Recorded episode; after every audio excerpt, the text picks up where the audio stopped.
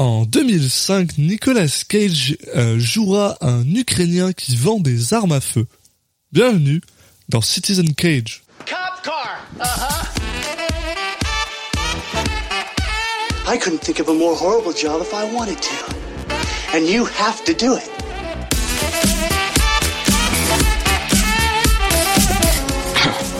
What?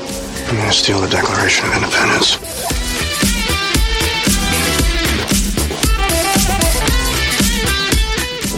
Bunny back in the box.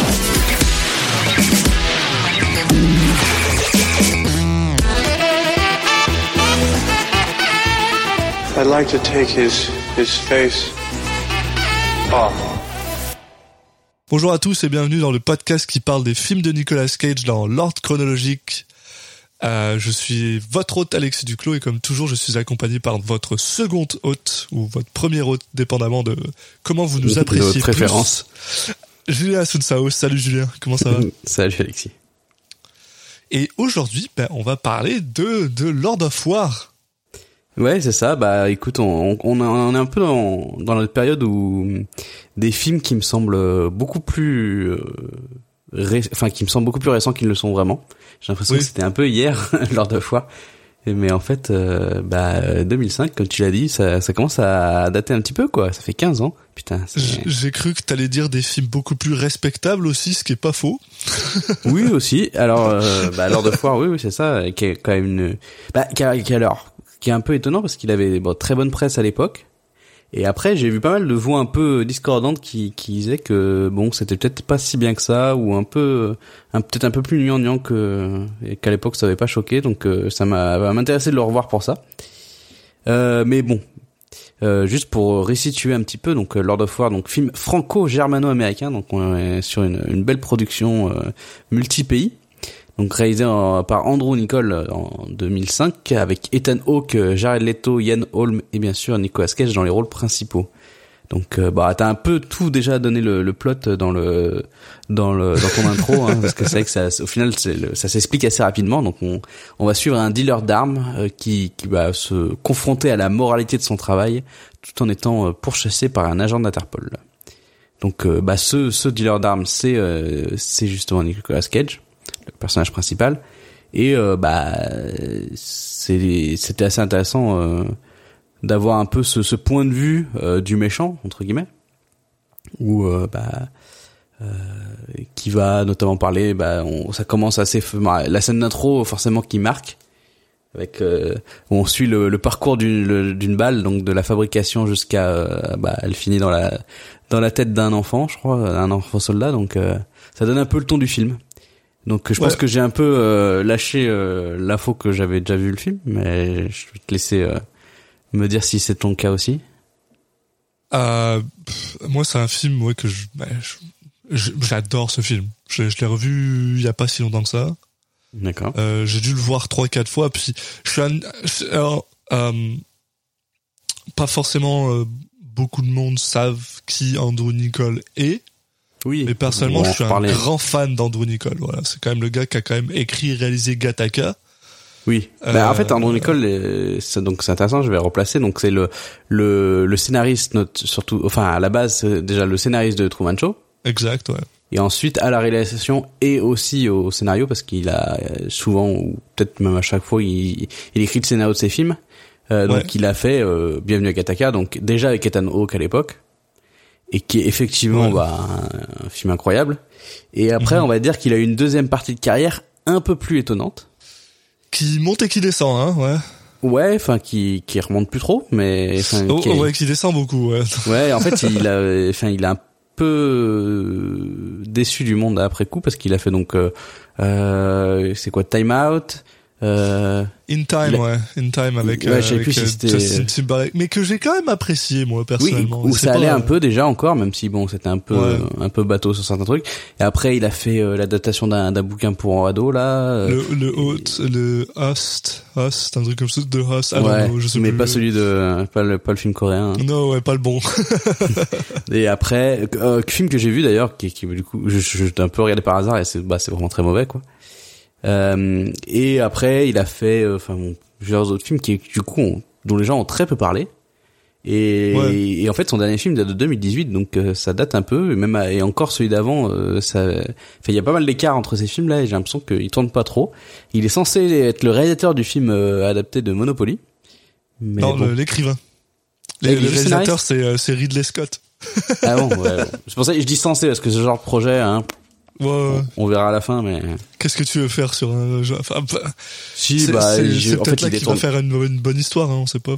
il détourne le truc à fond. En fait, c'est juste l'histoire de quelqu'un qui va, qui va réussir dans la vie en vendant des trucs. Ouais. Mais Ouais. bon, c'est surtout que c'est le genre de truc. Enfin, ce projet, il est depuis mille ans. Et j'imagine que, enfin, à la fin, ça va se retrouver avec euh, avec un, un Ridley Scott Lidl et un mec qui vont ils vont trouver un remplaçant. Non, mais par contre, si c'est vraiment Ridley Scott qui réalise, je suis, je suis refait, moi. Ça, ça, Ouais. ça me fait ma journée, mais, euh, mais euh, j'y crois pas trop non plus.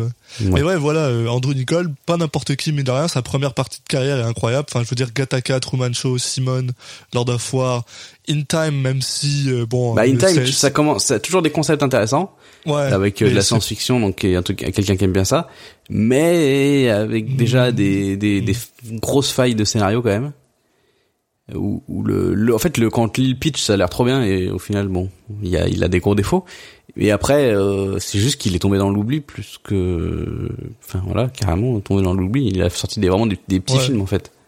Et puis, moi, la chose qui me fait le plus euh, plaisir, c'est qu'il a, euh, qu'il il a aidé Steven Spielberg à développer la- l'histoire du Terminal, qui est un film que j'aime Mhm. beaucoup, avec. Tom Hanks, des familles, qui est cool.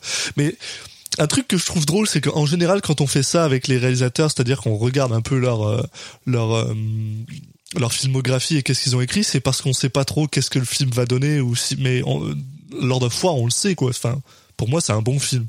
C'est un bon film, c'est un bon film. Je suis d'accord qu'il y a probablement des choses qui ont un peu vieilli. Bah moi je l'ai pas revu euh, depuis longtemps. Je l'ai pas. En fait, je pense que je l'ai pas revu depuis depuis 2005. Depuis que Donc, tu l'as vu, coup- genre, ok, ouais. Bah je l'ai peut-être. Si je l'ai pas vu en 2005, je l'ai vu peut-être max en 2007 ou le genre quoi. Ouais, ouais, non, Je l'ai vu à- autour de sa sortie, donc ça veut dire que ça fait quand même euh, plus de 10 ans que je l'ai pas vu. Et c'est pour ça que moi j'ai un peu cette euh, ce, ce doute où je me dis tiens ça, ça m'intéresse de, de voir ça avec les yeux de maintenant. Mais, Mais je pense que j'en ai un peu que- très bon souvenir aussi. Je pense que ce qui risque un peu d'être d'être vieillot entre guillemets, c'est le le ton. C'est quand même un film qui a un ton très euh, pas humoristique parce que bon c'est pas un film un film humoristique, mais tu sais c'est euh, il y a du euh, ben, Nick Cage parle au au, euh, au spectateur. Il y a, y, a, y a un peu de ça, ça casse un peu ce ce euh, ce truc un peu très sérieux qu'il y a derrière. Tu sais, je veux dire bon. Euh, c'est quand même des gens euh, assez assez balèzes derrière. Tu sais je veux dire on a on a voilà on a, on a un peu parlé. Voilà on a Cage on a Ethan Hawke on a, aussi euh, Jared Leto on a Ian Holm euh, bah, tu sais on a quand même des des, des gars euh, tu sais, qui, qui ont généralement de la gravitas. On a une, on a la voix de Donald Sutherland aussi. Donc tu sais c'est c'est c'est facile de des fois euh, quand tu veux faire un peu de satire de partir trop loin. Donc euh, c'est à voir euh, à, à revoir, ouais, peut-être avec des yeux de 2020. C'est vrai que moi, la dernière fois que je l'ai vu, ça doit faire euh, 3-4 ans. Donc je l'ai pas non plus Ouais, et puis super surtout la voilà tête, le, le revoir, voir s'il est euh, euh, à quel euh, à quel niveau de manichéisme il est, s'il est un peu trop simpliste dans son dans sa critique, euh, si ou s'il va gratter suffisamment ou si juste il il effleure le sujet. Donc euh, ça, j'avoue que je me rappelle pas à quel point il allait dans euh, en profondeur dans son sujet. Donc ça, ça va m'intéresser parce que je pense que forcément le le point de vue a évolué en en plus de dix ans. Donc euh, Et ce que j'aimerais dire aussi, c'est que il me semble, si je dis pas de bêtises, que c'est la première fois qu'on voit à l'écran Weston Coppola Cage, le fils de Nick Cage, pour un petit caméo. Euh, oui, c'est possible. c'est possible. Euh, bon bah écoute, euh, je te propose de, de, de- sans plus attendre, euh, aller voir ça et puis euh, puis on revient dans dans un instant. À tout de suite, tout le monde. There are over 550 million firearms in worldwide circulation. That's one firearm for every 12 people on the planet. The only question is how do we arm the other 11? Et on est de retour après avoir vu Lord of War de Andrew Nicole. Euh, et, euh, et, et ben voilà, on est de retour après avoir vu Lord of War euh, de Andrew Nicole. de Andrew Nicole. Eh bien, Non, merci mais- à tous. Et- Ce que je peux dire déjà en, en préambule, c'est que bah on se posait un peu la, enfin on se posait la question, notamment moi là dans l'intro, euh, si je me rappelle bien, avoir dit avoir dit ça, euh, sur le, le fait de revoir un peu le, le film avec des yeux de de de, de, de personnes de d'un âge respectable, euh, qu'on avait qu'on- au lieu des, des yeux de, de petits cons de, de l'époque. ouais. Euh, c'est que euh, au final, euh, je trouve que le film, euh, euh, sans dire euh, bien pas bien, il est assez proche de ce que j'avais en tête en fait. Euh, même, euh, je sais pas, euh, au niveau de de plein de même des titres de réalisation ou je sais pas quoi. Donc euh, peut-être que je l'ai peut-être pas vu directement à sa sortie ou euh, parce qu'à la sortie j'avais ouais, merde, je vais révéler mon âge, mais du coup euh, j'avais 15 ans. Ouais, bon, si je l'ai vu. euh, quelques années après, j'étais pas si jeune, donc euh, j'avais peut-être déjà un peu plus de de, de sens du, du cinéma que de, de films qu'on a parlé précédemment, parce qu'on on avance quand même dans les années. Donc, euh, Ouais, bah ouais. mais au final, c'était assez euh, cohérent par rapport à, à l'idée que j'en avais. Donc, euh, déjà, c'est ce point-là qui est intéressant. Ouais, le, le- j'ai, c'est pareil. J'ai, j'ai trouvé que la, la réalisation était à peu près, ça, ça, ça, m'avait, euh, ça m'avait pas, ça m'a pas plus choqué qu'à l'époque où je l'avais regardé. Par contre, le commentaire qu'il y a derrière, euh, j'ai trouvé que, euh, comme en tant que personne, je suis, euh, euh, on peut dire beaucoup plus cynique dans ma vie. J'ai trouvé que le message résonnait un petit peu plus avec moi qu'à l'époque où je l'avais vu, euh, ce que j'ai trouvé en fait super intéressant. Donc, euh, bah, Ouais, bah même à ce niveau-là, moi, je ça va. J'ai pas, j'ai pas trop ressenti de différence. Mm. Euh, il y avait, enfin, on va en reparler, mais en fait, au final, il y avait pas, il y a pas tant de couches que ça. Donc, euh, euh, même plus jeune, je pense que tu peux euh, avoir le, le message. Enfin, il est pas très subtil, quoi. Euh, mais bon, euh, on va en reparler au fur et à mesure, mais on, on va, on va comme comme à l'habitude euh, faire un entamer un, un petit résumé du, du film. bah oui. Je, te- je te laisse commencer. Oh, dis donc, c'est bien gentil. Euh, on commence par, honnêtement, un des shots les plus Oui. cool que j'ai vu, euh, en fait, de, ben, depuis un bout de temps, en fait. Ça fait longtemps qu'on n'a pas vu un shot. Bon, après, c'est de la 3D qui a un peu vieilli, donc c'est c'est un peu dommage, mais Oui, Mais, je me suis euh, fait la même remarque. mais, Mais l'idée l'idée de, de la de- du truc est quand même super cool parce qu'en fait elle nous montre euh, ben, en fait le cheminement d'une balle de sa fabrication dans une chaîne de production jusqu'à ben, dans la tête d'un L'utilisation, ouais. d'un d'un enfant euh, guerrier en Afrique et euh, qui passe par euh, ouais voilà elle se fait euh, bah, elle se fait produire par des Russes puis elle se fait acheter par euh, par des euh, warlords en Afrique elle se fait charger dans un dans un dans un magazine de d'AK47 et c'est une c'est une séquence qui dure à peu près quoi une bonne euh, une bonne 2 3 minutes là. C'est c'est un bon ça pose le truc dès le ouais, départ. deux minutes, ouais, je pense. Euh, Mais tu vois, ouais, ça par exemple, c'est c'est une une scène qui est que je me rappelais pratiquement par cœur, alors que Ouais. le film je l'ai je l'ai vu qu'une fois. Et c'est vrai qu'elle est hyper, euh, bah, elle, elle imprègne ton esprit et tu, tu pouvais penser que tu sais quand tu le revois, tu c'est un peu tu sais du gadget kitsch, ou ouais, ouais, ouais. kitsch voilà tu sais il y a plein de trucs comme ça de de tics de réalisation que tu trouves marrant et puis en fait après tu te dis au fur et à mesure en fait que tu grandis t'as un peu enfin t'as tendance à préférer des choses un peu plus euh, terre à terre Ouais. et en fait euh, non je je trouve assez fun enfin Et, et en plus, c'est- il y a aussi le côté, euh, c'est parce que C'est tu sais, il y a certains euh, tics de réalisation, c'est comme, tu sais, on, on s'entend, la réalisation c'est un langage, et comme certains tics de langage, ben au bout d'un moment, t'en as juste marre quand les gens utilisent toujours la même expression tout le temps, en fait. oui Ça devient, ça devient ennuyant. Mais en fait, je me rends compte que j'ai jamais revu quelque chose comme ça. À part peut-être un ou deux fois, mais un truc qui, mais surtout qui est aussi poignant parce que au final, euh, tu te rends compte que ok, ce film te dit au bout de deux minutes qu'ils vont, ils vont pas en fait, euh, ils vont pas euh, pull aucun punch en fait, parce que euh, au bout de deux minutes du film, il te montre un un un, un, un, un gars qui doit avoir peut-être 13, 14 ans, se faire tirer une balle dans la tête à cause bah, du de bah, des armes à feu et tout ça était genre ok d'accord c'est ce genre de truc. Et, et, et ce qui est drôle c'est et ça c'est, la, première chose que j'ai fait j'ai posé le film pour aller checker ça c'est genre ok. Parce que c'est au final c'est un film euh, c'est un film que tu pourrais croire américain. Tu sais c'est un film qui a, que des que des acteurs américains, qu'un star power américain, mais tu te rends compte au final que le film a pas été financé par rien du tout aux États-Unis, mis à part la la la, la, la, la compagnie de production de Nicolas Cage, Saturn Film, qui- puisqu'il est producteur dedans, tu te rends compte qu'ils ont réussi à récupérer leur argent bah, en France, en Allemagne, mais pas aux États-Unis. Ce qui est, ce qui est très con parce que les, la France et l'Allemagne sont aussi deux des, des pays les plus importeurs de de- d'armes à feu au monde.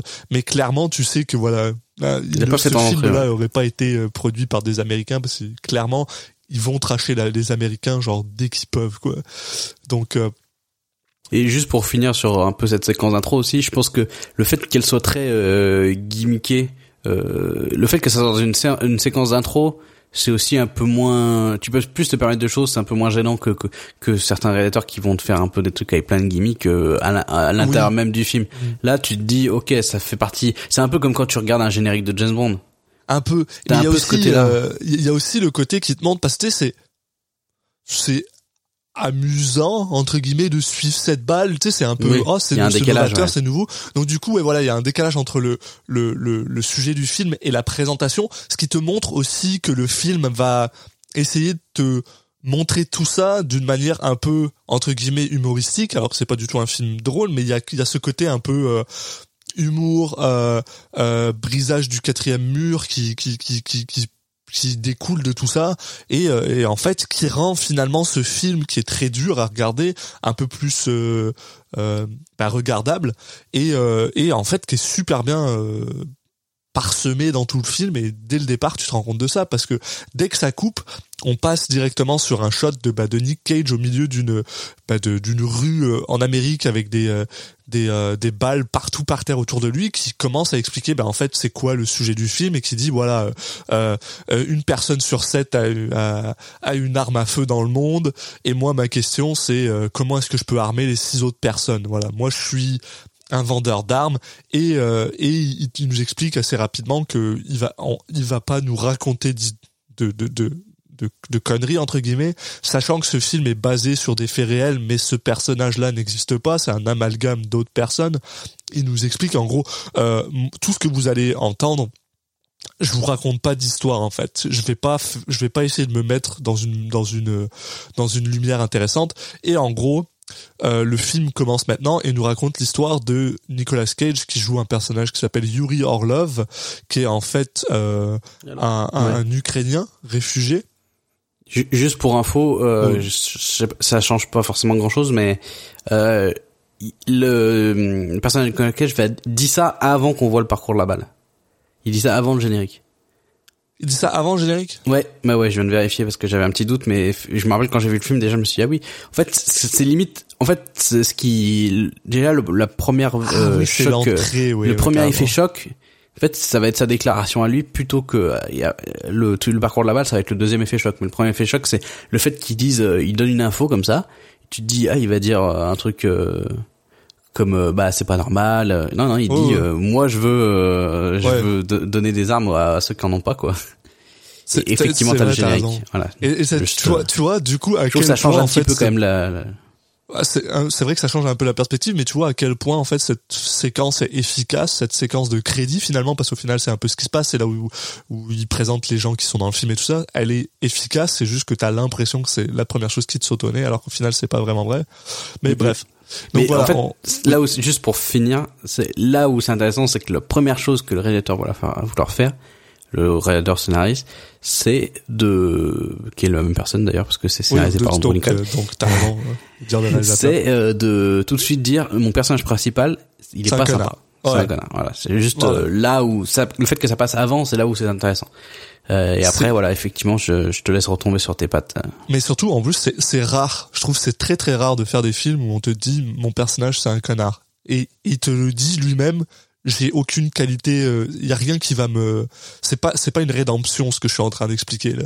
C'est vous allez Mhm. pas tu sais genre. Et, et je, et l'apprécie ça. J'ai apprécié ça parce que dans un monde où il y a beaucoup d'anti-héros qui sont considérés comme des héros, lui c'est juste un mec qui est genre je suis un connard. Puis on y va. Et donc voilà, donc ce monsieur connard, c'est Yuri Orlov, Nicolas Cage, euh, le fils donc d'une famille d'Ukrainiens, de réfugiés ukrainiens qui se font passer en fait pour des juifs aux États-Unis pour avoir un peu plus de sympathie. Donc déjà tu te dis bon ok, ils partent bien. Euh, euh, avec le père qui est qui qui qui a qui a pris goût et qui qui, Ouais. qui se comporte euh, que vraiment qui qui en fait Qui- plus que les vrais juifs ça ça c'est qui va à marrant. la synagogue et tout ça, qui porte le chapeau alors qu'il est, il est pas juif, quoi. Donc euh, c'est- amusant. Voilà, c'est c'est un peu ce, ce- cet humour-là qui permet dans, dans, dans le film. C'est c'est de l'humour un peu euh, pas noir, mais euh, euh, Bon, il y en a pas tant que ça après mais là au début c'est vrai que c'est ça m'a- C'est, ça m'a esquissé un sourire. Et donc là, en fait, on rencontre deux des personnages principaux les plus importants. Donc on rencontre Yuri Orlov et on rencontre euh, Nik- Nikolai Orlov, qui est joué par Jared Leto, euh, qui est super jeune. Euh, Ouais, la- si c'est toujours compliqué de lui donner un âge. Ouais. Euh, mais d'ailleurs, la chose qui m'a plus fait rire, c'est que parce que le début du film, euh, ils expliquent que Yuri Orlov est censé être dans genre sa vingtaine. Et tu vois Non. Nickel, c'est genre mec, t'as 35 ans, arrête. Clairement non. mais bon, et en gros, euh, il travaille, bon, il travaille dans le restaurant de ses parents et il sait pas trop ce qu'il veut faire de sa vie entre guillemets pour l'instant. Et en allant dans un dans le restaurant d'un bah, dans un autre restaurant russe, il est témoin en fait d'un d'un d'un- d'un massacre en fait de deux gars qui viennent euh, dans le restaurant pour tuer un mobster euh, russe et euh, qui se font abattre et lui sa première réaction c'est euh, ben en gros j'ai adoré j'adore j'adore cette phrase c'est parce qu'il explique qu'en gros il travaille pour son père son père lui dit que de toute façon tout le monde aura besoin de manger et que c'est pour ça qu'il a un restaurant. Et lui, il se rend compte au final bah, que tout le monde aura besoin d'avoir d'armes à feu. Et du coup, il veut devenir bah, un, gars qui vend des armes. Et pour ça, il utilise les relations euh, de son père pour rencontrer euh, bah, quelqu'un qui vient de d'Israël pour pouvoir vendre des euh, Uzi qui sont bah, des armes israéliennes. Et euh, il réussit à faire bah, une une vente où il vend un Uzi. Donc je sais pas combien il s'est fait là-dessus, ça doit pas être une marge exceptionnelle. Non, ça lui Euh, met le pied à l'étrier quoi. Mais et ça lui donne le goût et là-dessus il essaye bah, d'embarquer son frère Vitali euh, en lui disant qu'il a besoin d'un partenaire parce qu'il a besoin de. D'ailleurs j'ai pas compris pourquoi il dit qu'il a besoin d'un partenaire, il se débrouille très bien tout seul, mais Ouais, bon, il a juste envie d'avoir son frère avec lui, je pense. I, guess que c'est pourtant ça. Et euh, bon bah voilà, en gros le film commence là-dedans. Il commence à partir euh, dans dans le business et au début bah ils essayent de bah, de vendre des armes à feu euh, par-ci par-là. Mm, mm.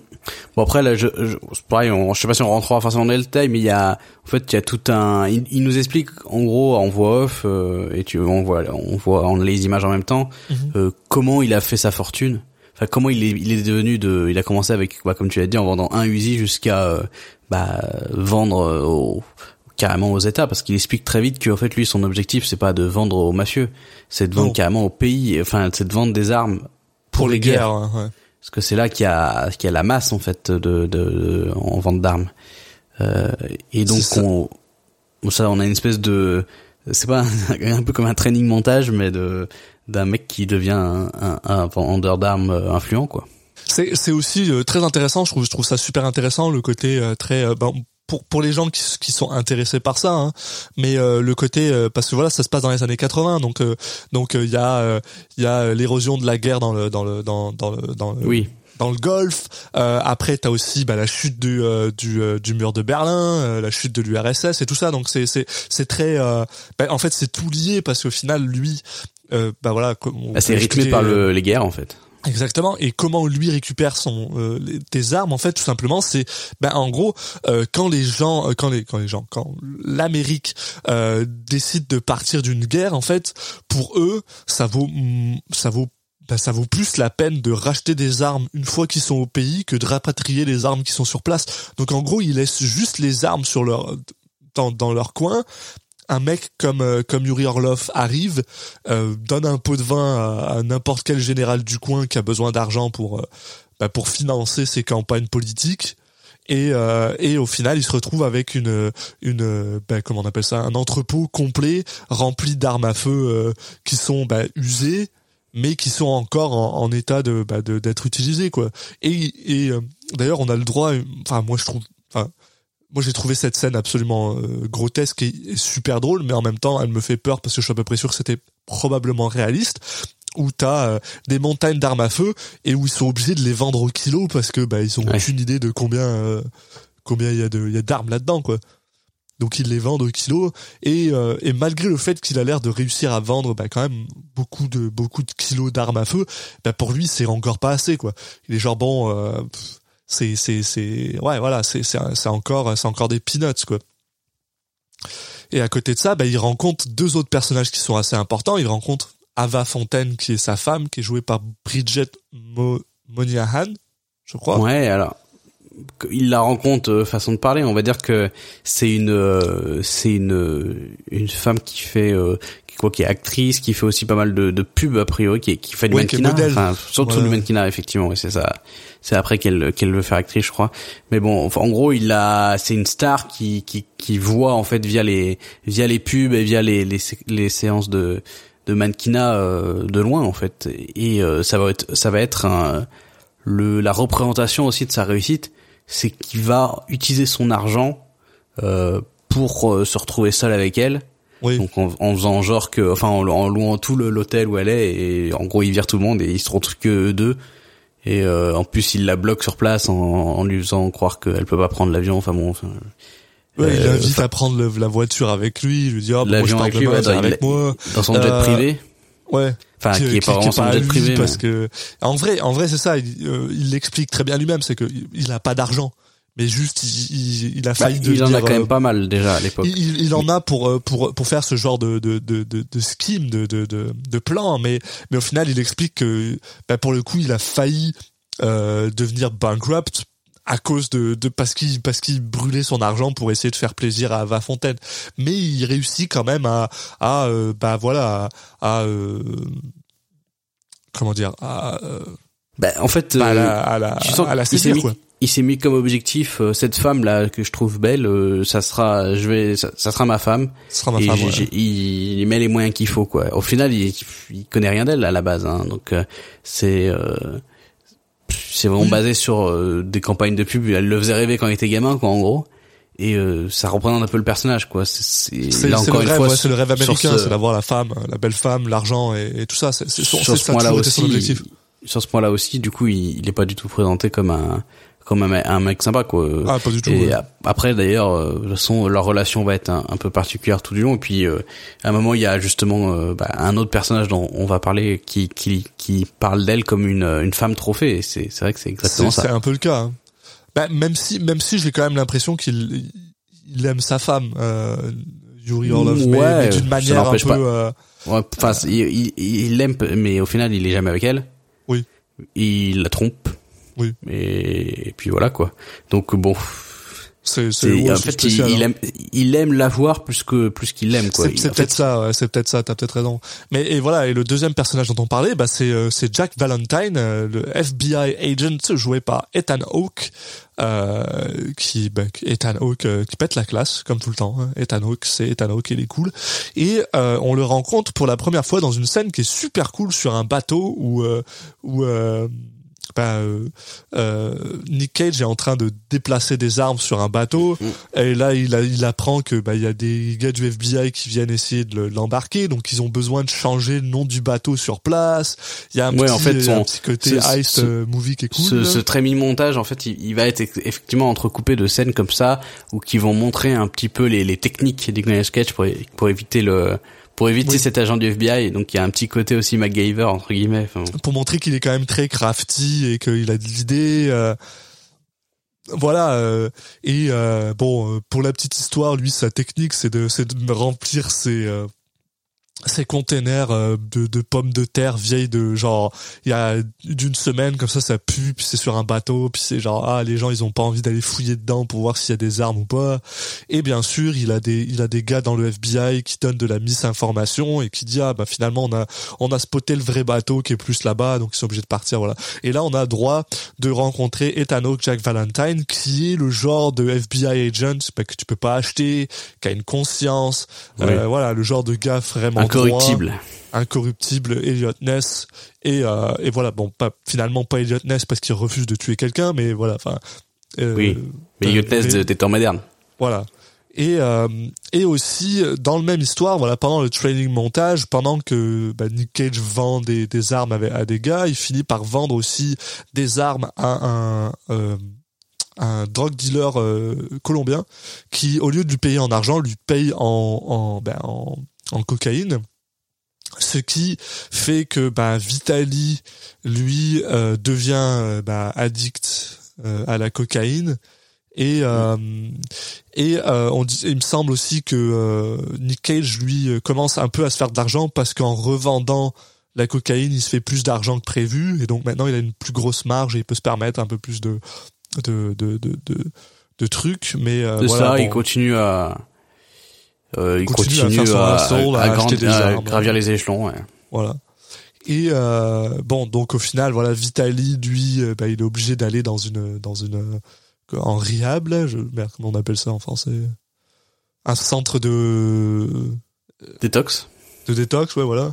Euh, donc voilà, là c'est un peu là où on, on, on se retrouve euh, au moment euh, où entre guillemets, on va dire que le, le gros de l'histoire commence. Et le gros de l'histoire commence, ben euh, quand euh, euh, Un événement assez important va, Voilà. va se produire. ah bah, on, on oublie, mais voilà, Yuri se marie avec Ava, il finit par avoir un enfant, blablabla. Euh, Voilà. Je pensais pas à celui-là, mais non, c'est pas celui-là mais, t'as raison. mais c'est important. Dans... Mais non, mais en plus t'as raison. Effectivement, il se marie et euh, bah un peu après avoir eu leur enfant, alors qu'il est en train de, d'un peu d'apprendre à marcher, euh, il y a un événement très important pour euh, Pour le monde. pour le métier du d'Yuri, pour le monde, pour le métier de Yuri, mais aussi personnellement.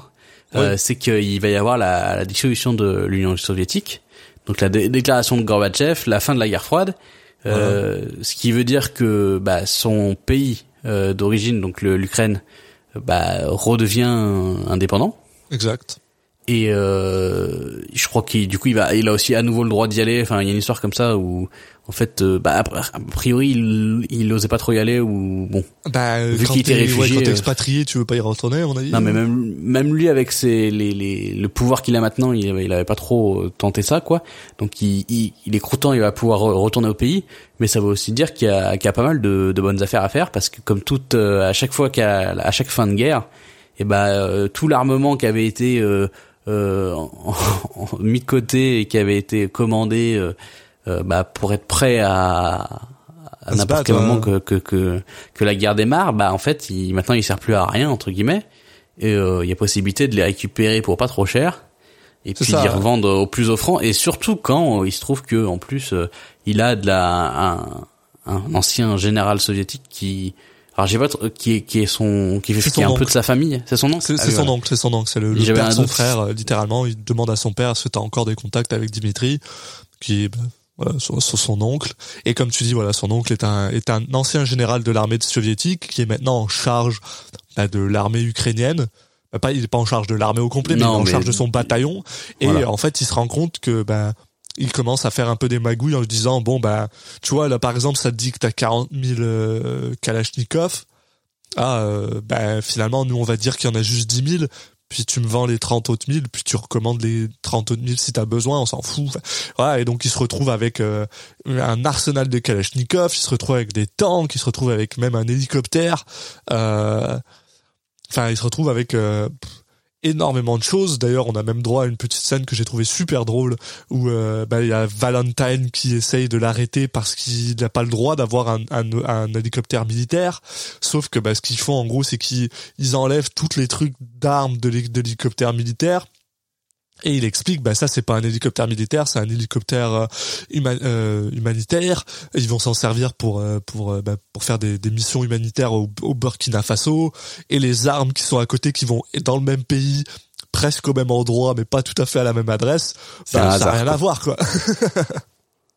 Donc voilà. Donc il bah comme il le dit un euh, peu plus tôt en fait, euh, il y a dans le la vente d'armes, il y a le il y a le le marché euh, légal, il y a le mm, black market, le marché noir et lui ce qu'il préfère c'est le marché gris. Donc c'est la zone entre deux où où légalement ça fait partie dans les règles tu tu peux on- le, le- du coup l'agent peut pas l'embêter mais euh, clairement euh, c'est c'est ça c'est illégal quoi. Enfin ça devrait être euh, illégal mais ça l'est pas encore donc du ouais, coup voilà ça. il est dans une zone grise et lui c'est c'est ce qu'il adore c'est là où il est le meilleur Alors, on a on a aussi euh, pas pas parlé de ce gars-là euh, qui, qui est joué par euh, Oui. Ian Holm de, de, de, de toute beauté Ouais. euh, qui s'appelle Siméon euh, Je vais pas noter son nom. Weiss qui est genre en fait un, un marchand d'armes euh, probablement Bah, suisse ou euh, germanique ou whatever C'est le boss quoi. C'est le boss avant que avant que avant que Nicolas Cage vienne lui prendre la place. C'est ça, c'est un gars qui lui est euh, est dans le légal en fait. Et la première fois que Nicolas Cage et euh, Siméon se rencontrent, il lui explique qu'en fait ils jouent pas dans la même cour parce que lui, il prend parti en fait. Il donne des armes, il vend des armes aux gens à qui veut gagner ou si par exemple il vend aux deux côtés, c'est parce qu'il a envie que les deux côtés perdent. Enfin, il est politique au, au, au- à fond, alors que Nick Cage lui l'est pas du tout d'ailleurs. Hein. Euh, Non, il veut juste faire de l'argent. Il nous, il nous explique qu'il a déjà vendu des armes euh, euh, à des gars qui allaient se battre contre des Ukrainiens. Tu sais, il en a rien à foutre. Euh, et euh, et euh, là, le truc, c'est que depuis la chute du mur de Berlin, bah, Simon Weiss, si, si son son euh, marché d'armes légal, bah, il est un peu dans la merde parce que finalement, le bah, la, la guerre froide, c'était bon pour le pour le business en fait. Mm. Et donc là, il essaye de pocher un peu euh, euh, bah, Dimitri. Donc il vient parler avec Dimitri, euh, euh, blablabla. Et on a un peu justement, comme tu disais, cette rivalité entre lui et Siméon qui commence à se à se à se bah, à se former. Et euh, euh, ils ont même droit à, un- à un moment, ils ont euh, comment il y a une scène. où ils se rencontrent dans un dans un hôtel ou dans un restaurant et ils commencent à, à discuter. Siméon veut qu'ils s'associent et Nick Cage est en mode bah écoute Bah, T'as pas quoi. voulu, ouais, t'as pas voulu m'aider quand je suis venu te parler. Maintenant, va-t'en quoi. Maintenant c'est moi qui suis devant toi et c'est toi qui qui me cours après et, et les les choses les choses sont inversées. Et donc euh, bah, en parallèle de de ces toutes ces affaires dans le dans l'Europe de de l'Est, il va aussi euh, bah, intégrer un forcément un, un continent qui est qui est qui est ravagé par les guerres et donc du coup il y a beaucoup de business pour lui, ça va être tout le, le continent africain. Ouais. Il va notamment on va rencontrer euh, euh, un, un comment ça s'appelle un, un dictateur je sais plus s'il donne le nom du pays mais enfin bon euh, euh, du Libéria Ouais, c'est ouais, ouais. au Libéria, donc euh, qui c'est qui est André Baptiste Senior et donc euh, qui va euh, bah, faire affaire avec lui pour pour des armes et qu'on va euh, retrouver à, à différents moments de de de bah, de l'histoire et justement Ouais. il va on va avoir le droit euh, notamment à un, à un autre un autre de ces petits moments de d'ingéniosité euh, où euh, on a euh, Valentine qui qui est en- presque en train d'attraper euh, Nicolas Cage euh, parce qu'il est dans un cargo euh, enfin un, avion cargo euh, rempli d'armes. Et euh, bah, Nicolas Cage va convaincre le pilote d'atterrir sur la route. Et euh, une fois qu'il a qu'ils ont atterri il va distribuer les armes aux enfants qui sont autour euh, pour bah, pour faire en sorte que quand la quand Valentine arrive le l'avion soit vide et du coup qu'on on puisse euh, rien lui reprocher. Il y a, un petit côté ouais. euh, Satan c'est Diabolo quand même hein, dans ce film. C'est c'est c'est un peu c'est enfin il y a euh, il y a ça quoi. C'est très cartoon. C'est cet humour c'est cet humour qui est très cynique et euh, et je- y a, y a parce qu'il y a quelque chose d'extrêmement drôle à l'idée d'un mec qui donne un, un, un lance-roquette à un enfant de 15 ans là, qui, qui qui part avec puis t'as un enfant de 15 ans qui est heureux d'avoir un lance-roquette mais en même temps c'est super c'est cynique et dégueulasse quoi. Donc c'est c'est un peu euh, le genre de truc où t'es où tu te sens mal à l'aise de rigoler à ça mais en même temps t'es genre c'est filmé de telle manière que t'es genre ok. Puis en plus il t'explique après il finit avec une petite blague en mode euh, ah euh, euh, ce que ça prend euh, deux heures à, à des mecs euh, payés pour euh, à l'aéroport d'Itro, ça a pris dix minutes à des gens euh, mal nourris euh, dans dans la forêt euh, dans la forêt euh, bah, euh, africaine machin. Donc il y a ce côté très euh, il y a ce très Fameux- la tonal. fameuse forêt africaine Et ensuite, voilà, t'as Valentine qui, bah, qui l'arrête, qui le détient pour 24 heures parce qu'il a le droit, et le laisse juste en fait euh, attaché euh, sur une sur une caisse euh, sur le bord de la route. Et euh, on a le droit à un petit monologue et on a le droit à un time lapse que j'adore. En fait, je le trouve super bien foutu, où t'as Mm. des gens qui viennent euh, démonter l'avion et ils le démontent en, en Démanteler, 24 heures, puis euh, puis toutes voilà. ces quoi. pièces euh, ouais ça, devient un, un avion énorme qui se retrouve démantelé en, en, en très peu de temps quoi Mais mais bon, Et- à cette époque-là, euh, Yuri Orlov se fait suffisamment d'argent pour apparemment euh, pouvoir se permettre euh, cette perte d'un avion Oui. complet et d'armes à feu. Donc euh, il est content et sa femme est contente et blablabla et tout ça. Ouais. Euh, mais ça, comme tu, très bonne transition parce que sa femme est contente, oui, mais pas pour si longtemps que ça parce que là on va avoir un, un autre moment important du, du film, c'est que euh, Jack Valentine, euh, qui en, à force de, de croiser la route euh, de Nicolas Cage et de à chaque fois se faire avoir par par lui, euh, il décide de, de tenter une autre approche et euh, donc il décide d'aller voir la, la femme de Nicolas Cage et de bah, de lui donner l'info que c'est un, un dealer d'armes parce que évidemment Nicolas Cage lui a lui a jamais dit. Euh, il lui a dit qu'il travaillait dans dans dans les transports aériens, Oui, voilà. ouais. mais voilà bon. Après, euh, on va dire que bah, quand elle prend la nouvelle, elle dit bon, je vais pas, je, vais pas vous croire, mais on comprend aussi qu'elle n'a pas trop de problème à le croire quoi. Non. Puis en plus, elle a un gros. euh, on se rend compte qu'elle a vraiment un gros problème elle-même avec euh, bah, le fait que, ben, au final, c'est une actrice ratée parce que son sa, sa carrière, elle va, elle va nulle part. Euh, elle trouve que, elle trouve que, euh, elle a l'impression que c'est pas vraiment une bonne mère pour leur fils. Donc en gros, elle a juste l'impression que cette idée qu'elle est une femme trophée qui finalement est vraie, ben, c'est la seule chose qu'elle sait faire et du coup, ben elle, elle peut pas vraiment entre guillemets se permettre de quitter euh, Yuri mais en même temps elle veut pas que lui fasse ça quoi Mm. et euh, et à son, à ouais. son à sa à sa pour la défense de Yuri en fait c'est littéralement la seule chose de bien qu'il fait tout le film j'ai l'impression euh, ben, mine de rien c'est là c'est là un peu j'ai l'impression qu'il aime quand même Ava dans une certaine mesure c'est que il décide de de de de, de partir legit en fait il décide de tourner legit et euh, il commence un, un, un business de vente de d'arbres. Je sais pas, je sais pas non, euh, de- oil de- donc d'essence. D'huile, ouais, ok. non, Euh, plutôt d'essence, je pense. et, euh, et voilà, bon, pendant Pétrole. genre six mois, euh, cinq, six mois, il réussit à, à, à pas vendre d'armes et à rien du tout. Malheureusement pour lui, ben, André Baptiste Senior, qui est euh, en ville pour parler avec l'ONU. Bon, on n'en a pas parlé, mais André Baptiste Senior, c'est un, c'est vraiment Si, un warlord, quoi. C'est, c'est, c'est de, c'est de lui que vient le titre, parce que au lieu de dire warlord, lui, il dit le terme Lord of War. Il trouve ça mieux, il trouve que ça, ça peut être Ouais, plus c'est la classe c'est le c'est le dictateur dont on parlait tout à l'heure en fait. c'est le dictateur dont on parlait tout à l'heure et c'est vraiment un dictateur il a un fils qui est un grand malade qui tout ce qu'il veut c'est tirer de partout d'ailleurs et que une des requêtes qu'il fait à Yuri c'est de lui ramener euh, euh, l'arme de Rambo dans, dans le premier euh, dans, dans The First Blood euh, il tue des gens euh, à Valvolo il arme des enfants avec des kalachnikovs enfin c'est le genre de personne sympathique que tout le monde a envie d'avoir à sa Oui, table C'est le c'est le méchant qui est vraiment méchant parce que la première fois où tu le vois, il va tuer un de ses sbires euh, de sang-froid. Ça c'est un classique. Hein. Ouais. Si tu un mec qui pour montrer qu'il faut qu'il impose c'est pas kitsch. C'est pas kitsch dans, dans, dans ce film-là. Je trouve que c'est assez quand mal même. amené. Ouais, mais c'est pas si mal amené. Euh, mais en tout Ouais. cas, euh, et bien sûr, André Baptiste Senior se retrouve, comme il est à New York, il vient voir Yuri chez lui, et le gars lui demande qu'est-ce que tu fous là, et il lui dit écoute, euh, j'ai besoin d'armes, absolument, j'ai besoin de quelqu'un comme toi qui peut me ramener des armes. J'ai absolument besoin de ce genre de choses. Et euh, pour le payer, il lui donne un diamant qui est genre tellement gros que bah Yuri peut pas refuser finalement parce qu'au final, Bah, ce clairement, euh, Parce que clairement, enfin pour moi, enfin c'est il fait pas assez d'argent quoi. Ouais, mais c'est je pense pas que ce soit le cas en fait.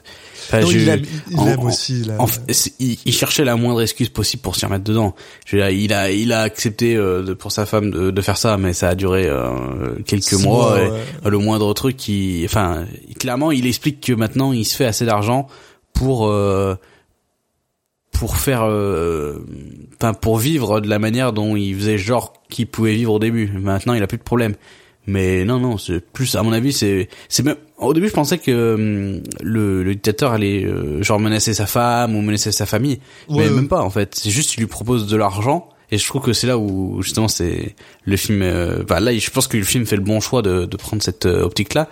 C'est juste parce qu'il lui propose un, un, un diamant qui est quand même plutôt gros, qui se dit, ouais, bon, en fait, euh, si j'aime bien, et puis bon, euh, Il est, il, est bon, il est bon. Il en avait parlé avec Ava plus tôt. Il dit qu'une des raisons pour laquelle il fait ça, c'est juste parce que il est bon à ça, il sait le faire et c'est c'est vrai que des fois euh, c'est tout ce que ça prend quoi. Quand quand quand t'es doué à faire quelque chose, t'as envie de le faire, c'est normal. Et euh, et voilà, euh, donc là il décide, bon, il, il a envie d'y aller, mais en même temps il a pas envie d'y aller tout seul quoi.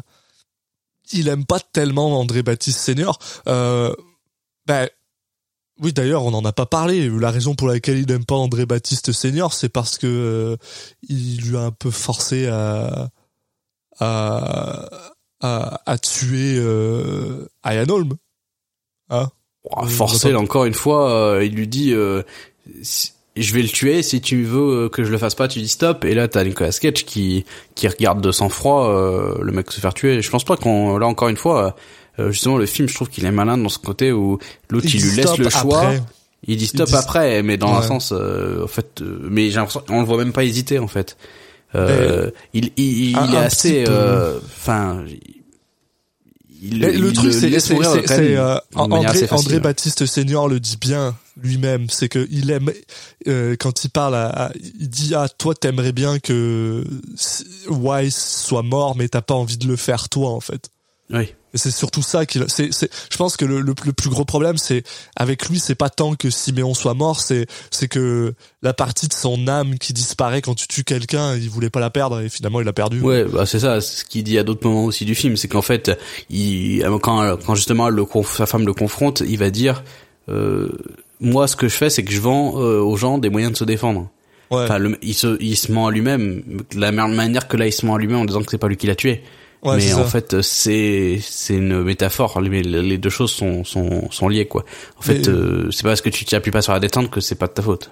Mais très clairement, euh, la raison pour laquelle il emmène Vitali avec lui, c'est parce qu'il a pas envie d'être tout seul avec Baptiste Senior.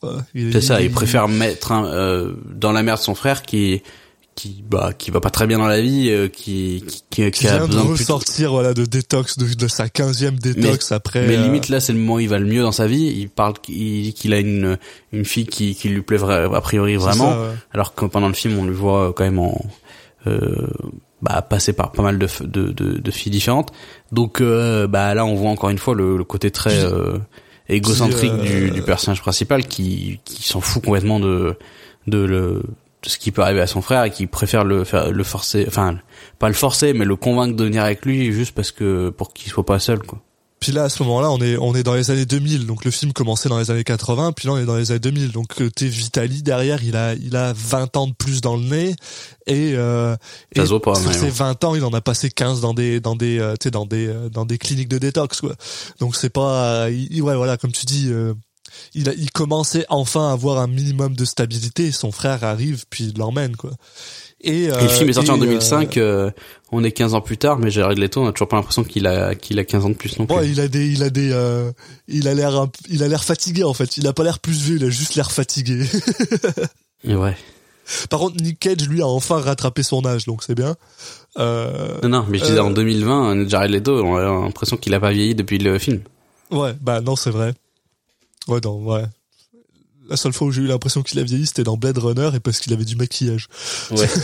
bon, en même temps, il se nourrit du sang de ses, de ses, euh, des gens de son culte, donc. euh, Mais en tout cas, voilà, grâce à son euh, son euh, cunning et, et son et, sa- et son talent, il réussit à, à livrer les armes à Baptiste Senior et il réussit, soit dit en passant, à livrer l'arme de Rambo à Baptiste Junior, qui qui est un grand malade avec, qui commence à tirer partout avec ça parce que c'est un grand malade. Et euh, une des choses que Baptiste Senior lui avait pas dit, c'est qu'en fait les armes sont pas pour Baptiste Senior, elles sont pour des pour une milice, euh, euh, je sais plus où. Au, bah, Bah, au Sierra Leone, en fait et euh, et que ils doivent les livrer là-bas et en arrivant là-bas euh, ben euh, Vasily euh, Vitali Vasily Vitali a euh, un, un état d'âme parce qu'il se rend compte qu'en fait littéralement il y a un, un camp Mm. avec sais, avec des tentes et tout ça de de, de réfugiés euh, qui euh, attendent avec la bah avec euh, la milice du Sierra Leone qui est juste là. Et la milice du Sierra Leone eux attendent juste d'avoir les armes pour aller tuer tous les gars euh, dans dans la dans bah, dans, dans le dans le camp de réfugiés. Ce qui euh, bah euh, bah Vitali lui il aime pas ça là. Il, ça, ça- à juste titre. Oui, c'est ça. à juste titre. Donc il, voilà, Donc, ouais, il, euh, il a des remords. Lui, il, il, il essaie de, de convaincre son frère de, bah, du coup, d'annuler le deal. Sauf Ouais. que bah, son frère lui explique, euh, sûrement à raison euh, aussi, c'est que euh, s'il décide d'arrêter le deal, bah ils vont juste se faire buter par euh, par les mecs de de machin senior là, enfin junior, je veux dire de Baptiste junior. Ouais. Euh, qui eux, eux, ils ont déjà des armes, donc il y a pas de souci, ils ont ce qu'il faut. ouais. Et donc, euh, bah, ils refusent d'annuler le deal parce que bah, euh, c'est la mort pratiquement assurée pour eux. Euh, surtout quand une fois qu'ils sont sur place, euh, bah, ils ont juste à les tuer et à récupérer les armes, quoi. Ils ont plus besoin d'eux. Euh, donc- Donc, Mais- bah, Vitali va décide de, bah, de prendre les choses en main et de, de régler le, le sujet lui-même.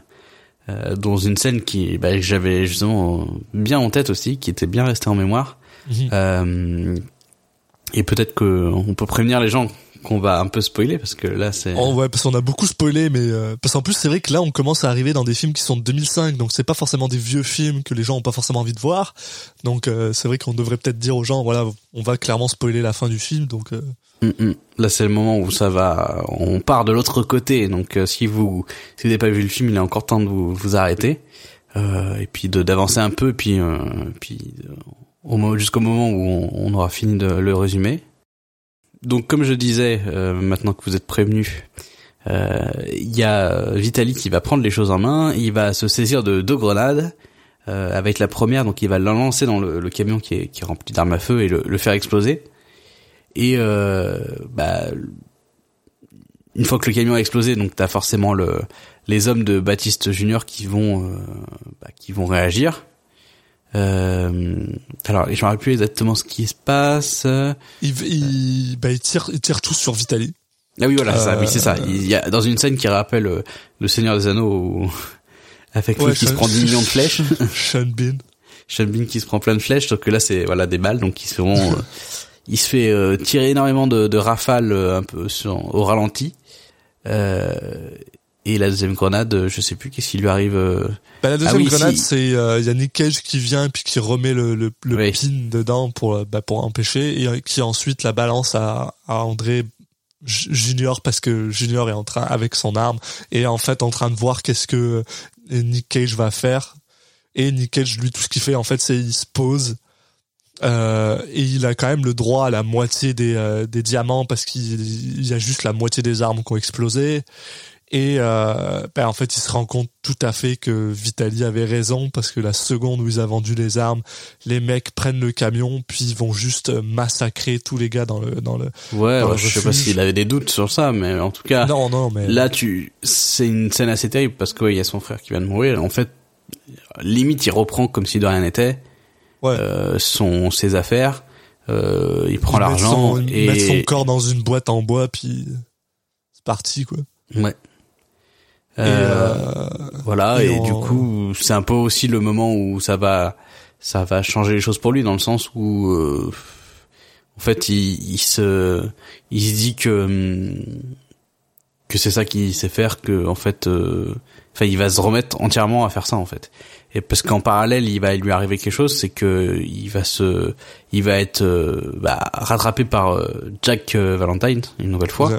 Et qui cette fois va lui expliquer que euh, bah euh, en fait s'il l'a attrapé et s'il a des infos sur lui c'est que sa femme en fait euh, l'a trahi entre guillemets enfin c'est lui qui l'a trahi avant mais bon on va dire que là Ouais. il a réussi à, à, à, à tourner la, la- sa femme de son côté du donc du côté de Valentine et euh, en fait euh, Yuri va également perdre on va dire sa femme peu de temps après avoir perdu son son frère son frère. Euh, et il, Il va- il va aussi, quand même, euh, il y a ses parents qui le qui le bah, qui le euh, Mm, déshéritent en gros. ouais parce que euh, bah, parce il que va pour quand eux, c'est clairement euh, de sa faute si euh, si Yuri est mort. il va quand même se sortir un peu de la situation, en tout cas dans le dans le court terme avec euh, avec Valentine, parce que euh, en gros, quand l'autre euh, lui explique qu'il a des choses sur lui, il va lui dire euh, ok c'est bien, mais en fait ce qui va se passer, c'est tu vas me tu vas me me dénoncer, libérait, ouais. ton supérieur va te dire c'est bien, t'as fait du bon boulot, et puis en fait euh, bah moi je vais m'en sortir parce que j'ai des amis plus- des des amis euh,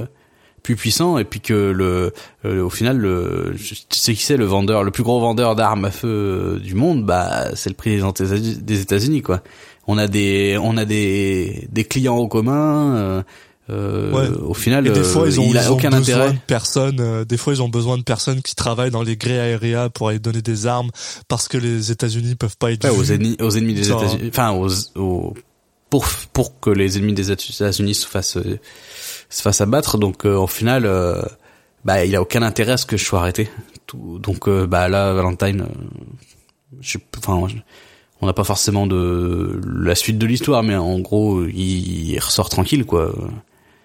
Euh, l'ami euh, l'ami Yuri. Mais euh, effectivement, donc comme on disait, là il a perdu euh, bah, ses parents qui, lui ont dit bah voilà, mais mes deux pour moi mes deux fils sont morts. Ouais. On sentait déjà qu'avant que son père lui plusieurs fois dans l'histoire lui lui exprimait quand même son désaccord de de la façon dont il avait décidé de vivre sa vie et gagner son argent. Mais voilà, donc il a plus sa famille, euh, sa femme, euh, voilà, pareil, son frère est mort. Donc là, euh, bah, il va se replonger dans ce qui lui reste. C'est en fait euh, et la, la chose qu'il pense euh, faire le mieux et surtout la seule chose qu'il pense être capable de faire, c'est-à-dire vendre des armes. Donc euh, Ouais. et on finit en fait sur euh, bah une fin euh, la plus cynique possible. Ouais, bah juste il y a pas de rédemption effectivement comme on l'avait prévenu au début. C'est juste euh, Yori qui va qui va Continuer à faire son euh, à travail, faire ce qu'il faisait. c'est tout ce qu'il fait, c'est tout ce qu'il sait faire, puis euh, puis voilà. Et, euh, et on a le droit en plus à un petit à des cartons de fin où on nous explique que bah les armes c'est dégueulasse, que Hmm. les plus grands vendeurs c'est l'Allemagne, la France, les États-Unis, blablabla, que les cinq plus gros producteurs d'armes à feu sont euh, des membres permanents de, de- du Conseil de- des, euh, des Nations Unies de la, de la sécurité, ce qui est genre complètement dégueulasse et euh, et puis voilà quoi et le film se termine sur ce côté qui est très très cynique très euh, Mm. très qui est pas du tout humoristique du tout puis puis voilà et c'était bah c'était Lord of. War de Andrew Nichols Nicole Nicole ouais. Nicole. Et c'était quoi Julien? C'était quoi? Euh, et bah c'était un bon moment. ouais moi j'ai Non, non, c'était un bon moment. film. Euh, euh, bah, comme je comme je m'y attendais, et euh, mais il me semble que comme à l'époque ça m'avait comme le ressenti que j'avais eu à l'époque. Euh, bon, c'est pas un, un film qui est dans la subtilité ou voilà, Non. enfin euh, son thème, euh, on peut dire que euh, bah c'est une évidence que vendre des armes c'est pas bien mais euh, en même temps euh, le film euh, est pas dans l'excès non plus euh, au niveau de, de sa volonté de, de de marteler son message. Euh, Non, mais c'est c'est quand même un message que mine de rien est pas est pas souvent fait dans le dans, dans le cinéma. après c'est vrai que c'est- Euh, je, dis- je dis que c'est évident, mais en fait c'est vrai que nous on a aussi notre point de vue d'européen euh, qui est pas le même en fait. Mais là, on va peu, dire que ouais. la vente d'armes dans le contexte de fournir des milices ou des choses comme ça, bon, je suis pas sûr que beaucoup même euh, de, de, de spectateurs aux États-Unis qui, qui vont te dire que c'est bien. Hein. Euh, Non, bah après, non, le, le film évoque pas du tout le fait de, de la vente d'armes euh, légale aux États-Unis, par exemple. Non, C'est pas du tout le sujet du film. Non, c'est vraiment le c'est vraiment le côté criminel de de de, de la de la chose. Même si même si avec Simeon Weiss on, on comprend que parce que c'est- ça qui est un peu drôle parce qu'au final le mec il est dans la vente d'armes légale mais Non, en mais même temps mais en même temps il essaye de pocher les, les mêmes personnes que que Nick Cage. Donc tu sens que même le côté légal du truc en gros c'est juste que lui il a un permis. Mais à part ça euh, euh, tu sens qu'il est, il, est- il fait les mêmes magouilles finalement et je pense que c'est aussi un peu le, le, le- principe du film c'est de dire que bah ouais les gars c'est c'est c'est tous des magouilleurs c'est juste que bah voilà le, le président des États-Unis leur donne le droit de les vendre en fait Oui, oui, bah après, euh, le personnage de Nicolas Cage, euh, la plupart du temps, il est dans la légalité. Hein. ouais il est dans le dans le gris ouais, comme il dit il y a plein de moments où justement il a son permis. euh, c'est un, c'est une chose qui qui est légale de vendre des armes en fait, euh, dans certaines conditions, mais voilà, c'est légal. Euh, Il y, a, y a quand même des moments où il explique que des fois il les forge ou alors que des fois il Ah en a pas oui, du oui. tout. Mais euh, mais ouais, il joue dans il joue. non mais ça, voilà, ça existe. Après, que lui, il est pas personnellement pas eu le droit certaines fois, ok, mais genre il y a toujours des gens qui ont le droit de vendre des armes en fait. Oui, bah oui. euh, Pour chaque conflit, ça en ce euh, moment. hein, ça c'est pas fini. euh. Non, non, bah c'est Voilà. voilà, c'est un business euh, euh, qui, qui représente quand même une, une part importante de l'économie américaine, euh, voilà. Mais euh, effectivement, là, on est uniquement dans le contexte de conflit armé. Ouais, exact. Mais voilà, pour revenir sur ce que je disais, donc euh, voilà, euh, de notre point de vue, en tout cas, en plus euh, d'Européens, euh, on va pas être choqué par ce que, enfin, ce que dit le film dans le sens, euh, il va pas, il va pas confronter nos nos nos croyances. Euh, Ouais, on est on est un peu moins désillusionné par ce genre de truc. En voilà, vrai. on va on regarde un film qui dit des choses sur lesquelles on est pratiquement forcément d'accord. Ouais. Euh, mais bon, euh, le film le fait quand même plutôt bien.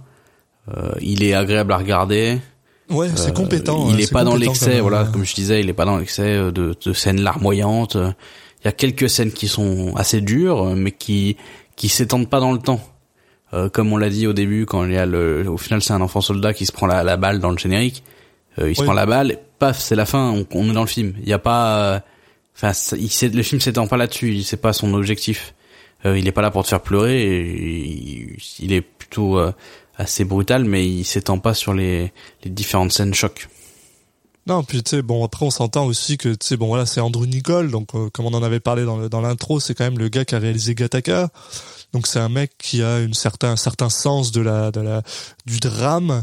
Et là, il rajoute euh, il rajoute un côté euh, bah, plus plus humoristique au truc. Hein. On s'entend que c'est un, c'est un petit peu il y a un peu d'humour dedans, même si c'est pas non plus c'est pas une comédie. Hein.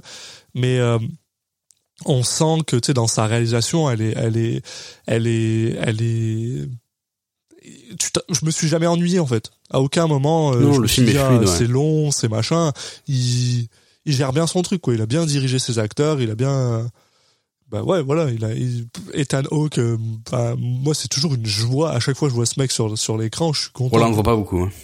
on le voit pas beaucoup mais mais quand il est là je suis heureux quoi euh, Surtout qu'à chaque fois qu'il est là, bon, il, a, il passe un peu pour un pour un idiot, on va dire, mais bon. C'est Mais- et c'est c'est aussi la question que je voulais te poser, bon pas par rapport à Hawke qui passe pour un idiot, mais il me semble parce que bon, c'est sûr que Nicolas Cage est le personnage principal du film, donc c'est normal, mais j'ai quand même l'impression que c'est peut-être un des films où euh, il est le plus à l'écran vraiment. Ouais. Euh, parce que euh, il est tellement genre entrelacé avec le film en lui-même, avec tout ce qui se passe que même un film comme Benjamin Gates, j'ai l'impression qu'il y a plus d'exposition sur ce que faisait euh, Sean Bean de temps en temps ou, Bah ou en le fait, père les- ou machin et là les, les autres personnages ne vivent pas en fait. Son Ouais. frère ne vit pas. Enfin, on sait pas. On le croise de temps en temps, mais il a, on connaît pas sa vie. Mais vraiment, on connaît pas. À part qu'on Ouais. sait qu'il est allé en, en détox de temps en temps. Sa femme ne vit pas. Euh, mais ça, ça, ça sert aussi le film. Enfin, je veux dire, c'est aussi. ça, euh, ça c'est- représente très bien le clairement, truc. euh, c'est très clairement, ouais, comme tu dis, c'est représentatif de, de, de ce mec-là. Il, il sait rien de son frère, il sait rien de sa, sa- ça. ses parents, sa femme, elle reste. sa femme. euh, sa femme, elle reste seule à la maison et elle attend. Enfin, on sait pas trop. A priori, elle fait pas son grand chose. fils, on le voit quatre fois dans le film. On sait ça. rien sur son enfant. Enfin, Et après, bah en fait, euh, les, les les les gens qui va voir le plus, c'est ça va être euh, bah, les les gens qui vendent les armes quoi. Et après, c'est pareil, Valentine, euh, il a pas de vie en fait. Valentine, Ouais. on le croise quatre fois quand il vient arrêter euh, euh, Nicolas Cage, mais on on sait rien de lui, on sait pas ce qu'il fait en temps normal. Enfin, c'est vrai que c'est un parti pris que je trouve super intéressant en fait parce que tu te rends compte au final voilà que comme c'est son histoire et que c'est lui qui la raconte, la seule chose qu'il peut raconter c'est bah, c'est sa vie en fait.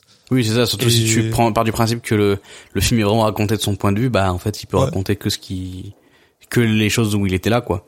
Après, euh, ça a aussi un défaut euh, dans le sens où ça ça quand même ça enlève peut-être un peu de matière au film. Euh, Oui. Voilà. Comme mais juste pour retourner sur ce que je disais au début aussi, euh, donc c'est ça peut être une qualité de dire que le film euh, essaye pas d'être euh, too much dans le côté larmoyant, etc Ouais. mais euh, ça fait aussi en sorte que le film euh, bah il va, il va les- ouais il est un peu froid et je pense qu'il il va quand même moins marquer et moins euh, euh, choquer les gens euh, que d'autres films qui ont, qui ont eu une approche peut-être un peu plus euh, avec un autre point de vue ou qui ont une approche plus proche des, des, des- justement des victimes de ça ou qui s'éparpillent un peu moins dans le temps parce que là au final on, on est sur une période de temps assez longue. Donc en fait euh, on suit ça euh, un peu euh, en vue de drone. Donc on est assez loin de l'action donc euh, c'est ça- c'est une qualité mais ça peut être aussi un défaut dans- pour en faire un film qui est euh, vraiment marquant Hmm. Ouais, non, je, je comprends le, le, le point. Mais bah, écoute. Et oui voilà on va juste, je, je cherche un segue, mais j'y arrive pas. Alors on va juste faire. Et euh, on va. c'est pourquoi on, on, est, là là pour parler de Nick Cage, qu'est-ce que t'as pensé de, de notre Nicky, euh, pas national, mais euh, de notre Nicky à nous euh, dans ce film-là? Euh, ben, c'est un peu compliqué, j'ai envie de dire. Enfin, il n'y a pas de moments qui m'ont spécialement marqué en fait dans sa prestation, mais dans bien ou en mal. Il y a, aucun moment où je n'y ai pas cru, à part bon, le- on a dit l'histoire de son âge au début, bon, ça, ça a aucun sens, mais bon, ça c'est pas forcément de sa faute, hein. Euh, mais il n'y a pas de moment où j'y ai pas cru en me disant bah non là sa, sa prestation n'est pas en adéquation avec le avec euh, la personnalité de son de son personnage. Mhm. Et dans l'autre sens, il n'y a pas de moment non plus où, je sais pas, il y a une une scène qui est une une une, une déclaration, enfin voilà, qui est des trois lignes de dialogue qui m'ont spécialement marqué. Donc euh, euh, j'ai l'impression qu'il un peu à la manière du, du film en règle générale, il, il navigue comme ça. euh, ça va tellement vite que t'as pas le temps vraiment de, de t'attacher à des moments euh, plus marquants. Parce que même dans les moments, euh, il y a, dans la, il y a la scène, euh, euh, limite la scène où il exprime le plus de choses, et ça, ça dit aussi quelque chose du personnage, mais euh, c'est pas facile pour l'acteur de. C'est le moment où il y a justement euh, la fin de l'Union soviétique, où il est, il est fou, il est, il est très heureux, il embrasse le, le Ouais. crâne de Gorbatchev euh, via le poste de télévision, et en fait c'est le, limite le seul moment où il va avoir une euh, une, explosion d'é- d'émotions parce qu'en fait euh, quand son frère meurt il, il fait rien. Quand sa femme euh, lui dit bah enfin quand il apprend que sa femme voilà l'a laissé tomber euh, pff, il réagit pas non plus. Enfin euh, globalement il y a peu de moments où il va vraiment réagir. Et je pense que c'est autant euh, lié à la personnalité qui est qui est censée être représentée euh, dans le film. Et c'est aussi lié au film qui qui va tellement vite qui enfin qui essaie de raconter une histoire dans du début à la fin donc euh, qui qui se passe sur un certain temps que t'as pas le droit de enfin t'as pas le droit t'as pas le forcément le temps en tout cas le film fait le choix de pas s'attarder sur des moments euh, plus en longueur et du coup euh, bah il y a pas forcément de le personnage principal il est assez froid ouais c'est ça C'est ouais, c'est un peu. Mais je pense pas. Ouais, c'est ça. C'est pas forcément un problème avec sa performance. Au contraire, je trouve que sa performance, elle est quand même très juste. Mm. Il fait quelque chose de très très juste sur ce sur ce film-là, mais euh, juste c'est le bon terme mais, euh, mais c'est vrai que euh, euh, c'est pas le film où tu vas aller voir le plus de folie. Euh, Il y a il y a deux trois moments comme tu disais voilà Gorbatchev ou alors quand il est drunk parce que parce que c'est la soirée après que Holm s'est fait s'est fait abattre et Mm. qu'il est un peu genre en train de courir dans la dans la rue qui de la cocaïne avec de la avec du ouais c'est vrai avec- scène ouais. avec du de, de la poudre à canon. Euh, mais en même temps qu'il dit pas beaucoup de choses sur le personnage non plus Non, non, non, mais euh, mais euh, non, compétent, compétent, mais pas forcément folie. Et mais sur, mais ce que j'aime beaucoup en fait, c'est ça, c'est que parce que on s'entend que le sujet du film, c'est surtout la vitrine des armes à feu.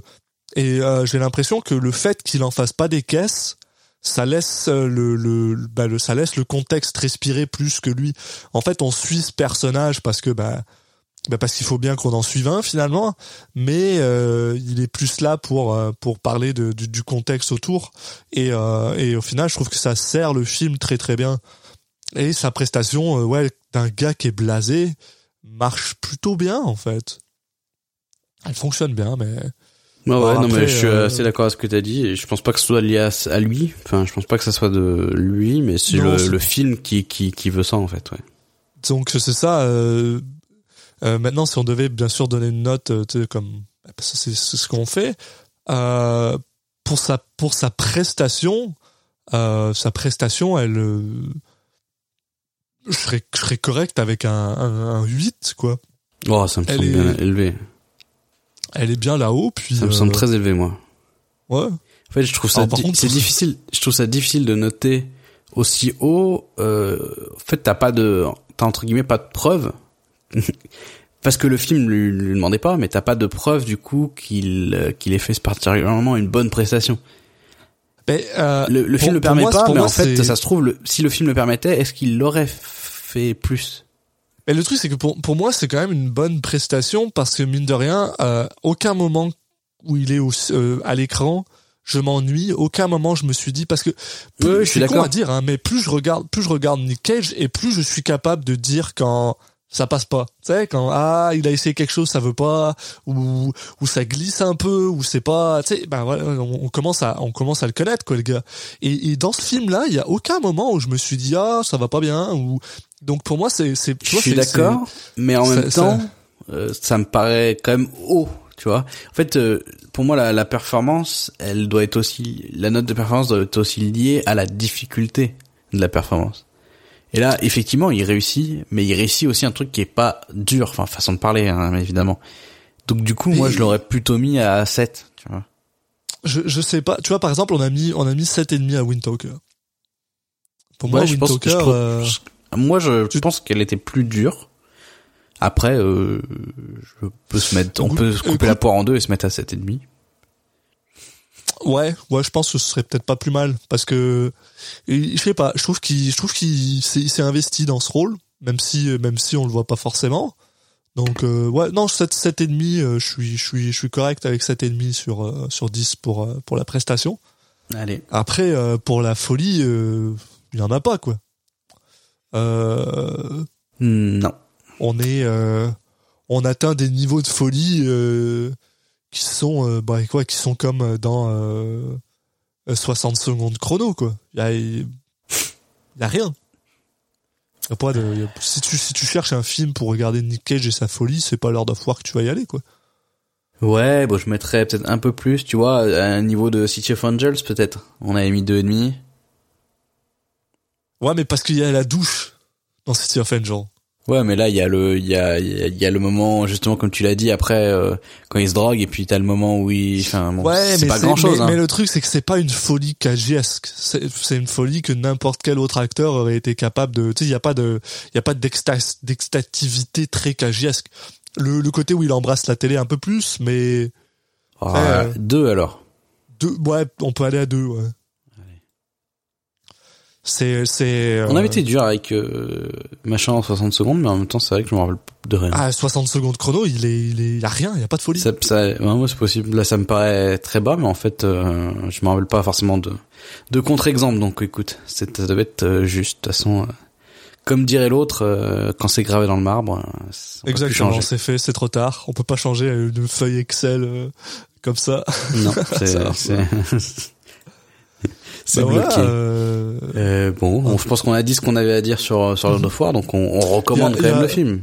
Il y a juste un truc que je veux dire parce que je viens de, je viens de me rendre compte de ça juste en lisant la page Wikipédia de Lord of War, c'est que ce film a aussi été produit, bon, il a été produit par plein de gens, par plein de gens, mais il a été produit entre autres par Chris Roberts, qui est euh, le créateur de euh, Star Citizen. Et ça, euh, je Ouais, sais pas parce pourquoi, que c'est mais elle ça- commence sa société de production. je trouve ça amusant. C'est quoi sa société de production À, à, Chris Roberts. Oui. Euh, Ah non, d'accord, c'est en haut qu'à son. Ok. Ah oui. c'est juste qu'il a, Putain. c'est le mec voilà qui a fait Freelancer, Starlancer, euh, Wing Commander. euh, Ouais, bah je sais pas jusqu'où il est allé euh, au niveau des sommes, mais ok. c'est c'est amusant. Ouais. Écoute, Un bon gars, un bon gars. je vois, je sais pas si Oui. c'est un bon gars, mais c'est un bon trop. designer en tout cas. Euh, Ouais. Mais voilà, donc oui, je pense Euh, que oui, tu, tu as raison, on a fait le tour. Oui, bah là quand on commence à parler d'autre chose, je pense que ça veut dire que qu'on a, on a clôturé euh, ce qu'on avait à dire. Euh, donc il reste que quelques, quelques quand même quelques petites choses à dire, c'est de comment nous suivre. Et bah tout simplement, euh, bah, vous pouvez vous abonner donc en passant par euh, par iTunes, donc Apple Podcast. On est également sur Spotify, sur Deezer et euh, sur toutes les bonnes applications de podcast en cherchant euh, tout simplement euh, Citizen Cage dans l'autre moteur de recherche hein, de l'application, donc type podcast addict, etc. Mais vous pouvez également nous suivre sur les réseaux sociaux. Donc on est sur Twitter at CitizenCagePod, mais aussi sur Facebook et Instagram Citizen Cage Podcast. Voilà, donc euh, il me reste plus qu'à à vous souhaiter euh, une bonne fin de journée et puis euh, on se retrouve pour le prochain épisode dans deux semaines où on parlera de The Weatherman. À la prochaine